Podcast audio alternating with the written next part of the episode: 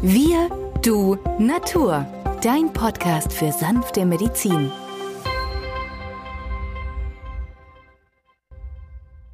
Hallo und herzlich willkommen zur neuen Folge von Wir, du, Natur, deinem Podcast für sanfte Medizin. In der heutigen Folge wollen wir uns Laborwerten widmen, die in der Naturheilkunde von hoher Bedeutung sind. Mein Name ist Benjamin Hartlieb, ich bin Osteopath und Heilpraktiker und neben mir am Mikrofon ist wieder der Arzt, Biologe und Chemiker Peter Emrich. Hallo Peter. Hallo Benjamin. Peter, uns hat eine Frage erreicht, welche Blutwerte denn sinnvoll sind, die man üblicherweise vielleicht nicht sofort bei seinem Hausarzt oder bei der Hausärztin bekommt. Blutwerte, Laborwerte, die nicht in dem sogenannten großen Blutbild enthalten sind, jedoch aus naturheilkundlicher Sicht schon eine gewisse Bedeutung haben. Daher an dich gleich die Frage, Peter, welche zwei Werte wären für dich denn die entscheidenden, wenn jemand kommt und sagt, ja, ich hätte gerne einfach eine genauere Bestimmung über meinen Gesundheitszustand, was nicht durch das große Blutbild abgedeckt ist? Ja, Benjamin, da ist die Antwort eindeutig Homozystein und Vitamin D. Denn beide haben für unsere Krankheitsausprägung eine große Bedeutung nehmen wir Homozystein, eine Substanz, die ja im Körper entsteht und durch Enzyme, die getriggert sind durch das Vitamin B6 und B12 abgebaut wird. Wir überprüfen sozusagen mit einem Laborparameter Homozystein und der Wert soll unter 10 Mikromol pro Liter liegen, Vitamin B6, B12 und die Folsäure. Und wenn die Patienten mich fragen, ja, inwieweit hat es jetzt nur eine Bedeutung zu wissen, ob Homozystein im Normbereich liegt, dann sage ich, ist der Wert dauerhaft unter 10 Mikromol pro Liter, dann ist die Erkrankung von Durchblutungsstörungen am Herzen oder an den Gefäßen geringer. Patienten, die mir berichten, der Großvater entwickelte eine demenzielle Erkrankung und hat kognitive, also geistige Einschränkungen der Gehirnleistung im Alter. Oder die Oma bekommt ein, eine Makuladegeneration, also die altersbedingte Makuladegeneration, die auch AMD heißt. Die Makula ist ja die Stelle des schärfsten Sehens am Auge. So sind diese B-Vitamine ganz, ganz wichtig, aber auch für die Mitochondrien, die Kraftwerke unserer Zellen. Ja, zur Energiegewinnung in der Zelle haben wir ja pro Zelle 1500 Mitochondrien. Sind die irgendwie geschädigt, zum Beispiel durch Antibiotikagaben, die ab und zu ja äh, eingesetzt werden müssen, um eine bakterielle Infektion zu besiegen, kommt es natürlich auch in der Zelle zu den Schädigungen an den Mitochondrien. Und diese mitochondrielle Fehlfunktion führt dazu, dass dann natürlich weniger Energie von diesen Zellen, die geschädigt werden äh, oder geschädigt sind, weniger Energie gebildet werden können. Also müssen die Zellen erstmal ausgemerzt werden durch eine Zellenneubildung, neue Zellen vom Körper erzeugt werden. Das ist alles sehr, sehr aufwendig. Das kriegt der Organismus aber wieder hin. Und hier ist natürlich wunderbar, wenn Homozystein-Wert gering ist, hat der Organismus ausreichend B6, B12 und Folsäure zur Verfügung. Das ist auch bei den Menschen, die eine Osteoporose entwickeln. Also nicht nur das Vitamin D ist hier wichtig, sondern auch die B-Vitamine. Und deswegen haben wir in dieser Sendung einmal das Homozystein als Laborwert und das Vitamin D. Also kann man zusammenfassend sagen, Peter, dass man mit dem Homozysteinwert im Blut direkte Rückschlüsse ziehen kann auf die Vitamin B-Versorgung des Körpers. So ist es, Benjamin. Korrekt. Ist der Wert unter 10 Mikromol pro Liter, dann befinden sich ausreichend B-Vitamine in dem Organismus. Habe ich eine Mangelsituation, dann tut es ja primär nicht weh und der Wert steigt an, heimlich, still und leise. Und wenn ich dann eine Kontrolluntersuchung mache und das feststelle, da ist deutlich erhöht, zum Beispiel auf 15, 19, 25, dann müssen entsprechende B-Vitamine verabreicht werden, damit das Stoffwechsel wieder ins Gleichgewicht findet. Du sagtest ja gerade, Peter, in Bezug auf das Risiko für Osteoporose und ähm, der daraus entstehenden dann Knochenbruchgefahr.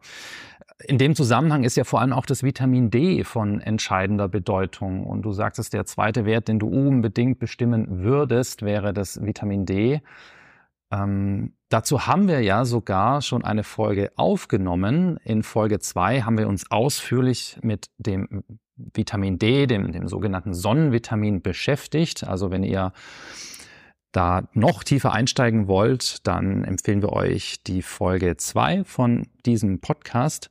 Aber lass uns jetzt ein bisschen im Detail auf dieses Vitamin D noch eingehen, Peter, als Blutwert. Ähm, empfiehlst du das allgemein, sich regelmäßig den Vitamin D-Wert oder die 3-Wert bestimmen zu lassen? Genau, Benjamin. Der optimale Speicherwert an Vitamin D ist nämlich Calcidiolwert. Es gibt auch das Calcitriol, das wird ja dann vom Calcidiol in der Niere umgewandelt. Wenn ich den Calcitriolwert bestimme, dann prüfe ich nur, wie leistungsfähig ist die Niere diese Umwandlung hinzubekommen, denn der Körper ist ja selber in der Lage, Vitamin D zu bilden. Wenn ich aber den Speicher meiner Patienten überprüfen möchte, dann muss ich den Calcidiolwert überprüfen und da gibt es nun zwei Laborparameter, die man einmal in Nanomol pro Liter ausdrückt oder Nanogramm pro Milliliter.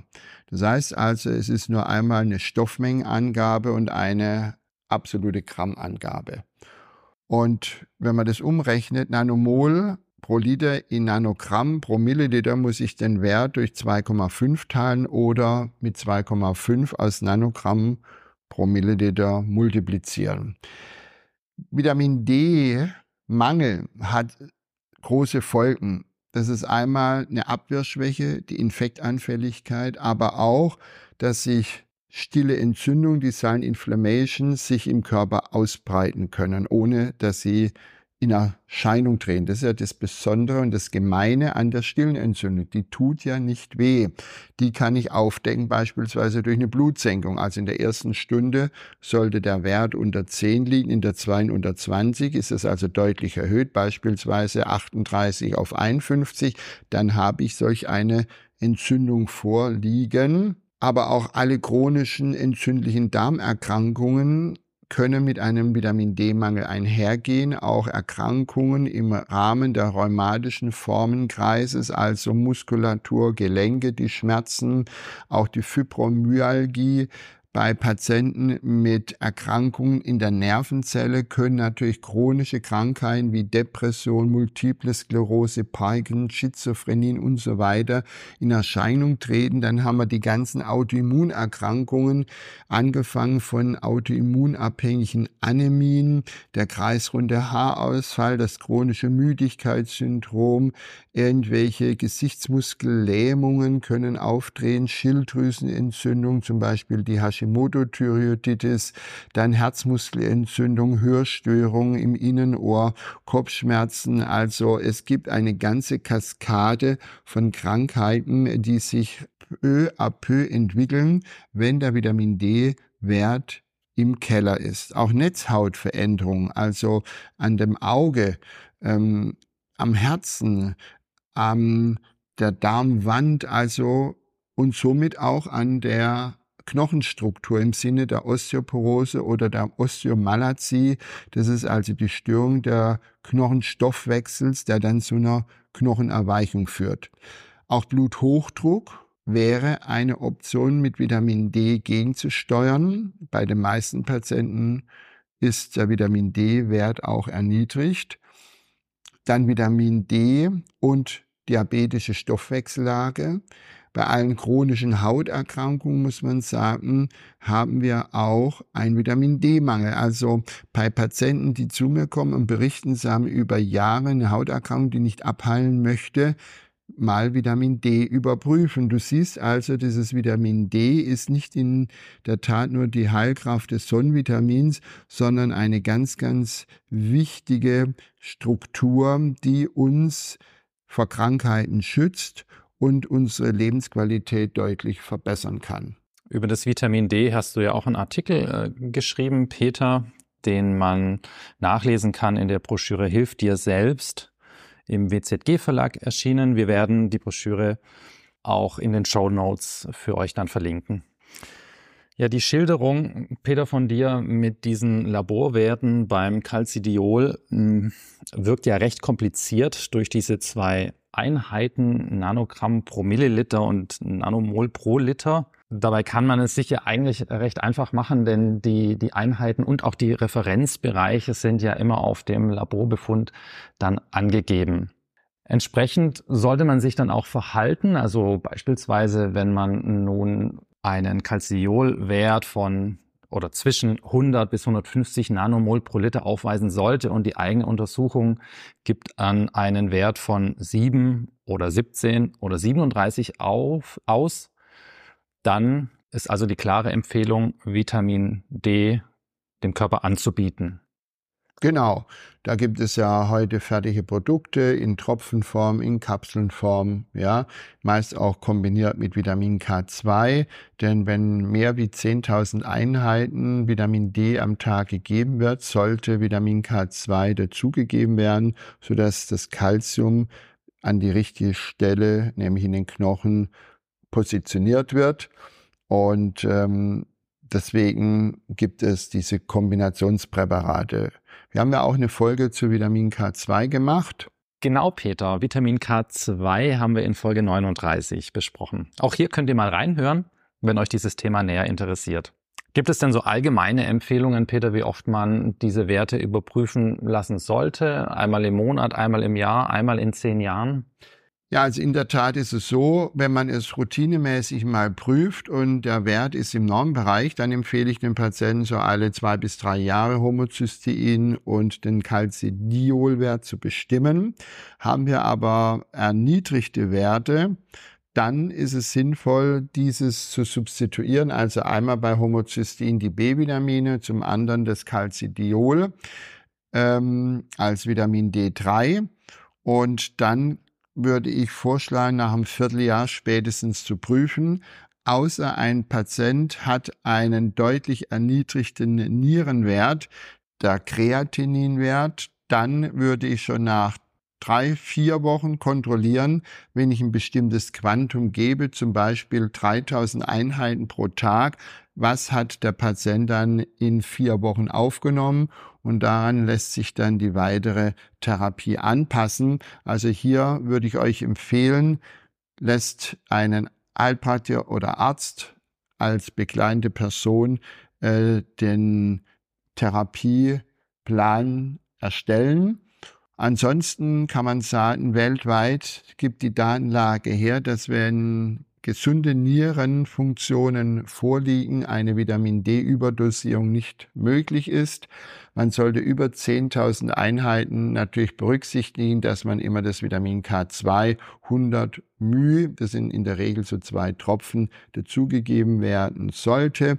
Vitamin K2 kann auch wie Vitamin C über die Darmwand nur bis zu einem gewissen Quantum aufgenommen werden und eine Überdosierung ist nicht gegeben. Das ist also auch etwas, was jeder vielleicht als frohe Botschaft mit nach Hause nehmen kann.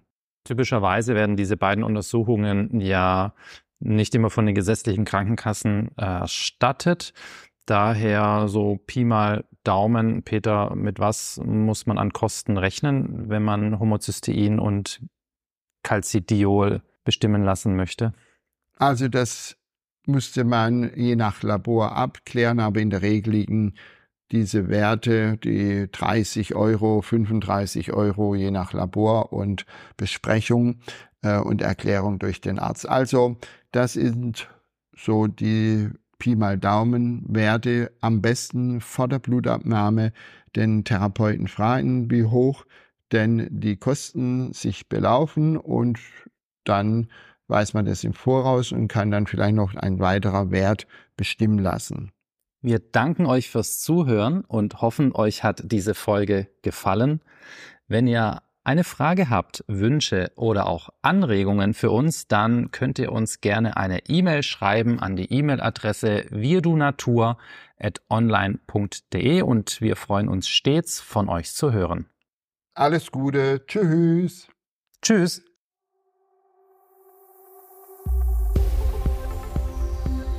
Wenn dir dieser Podcast gefallen hat, freuen wir uns über deine positive Bewertung. Damit hilfst du uns, diesen Podcast bekannter zu machen. Wir danken dir dafür.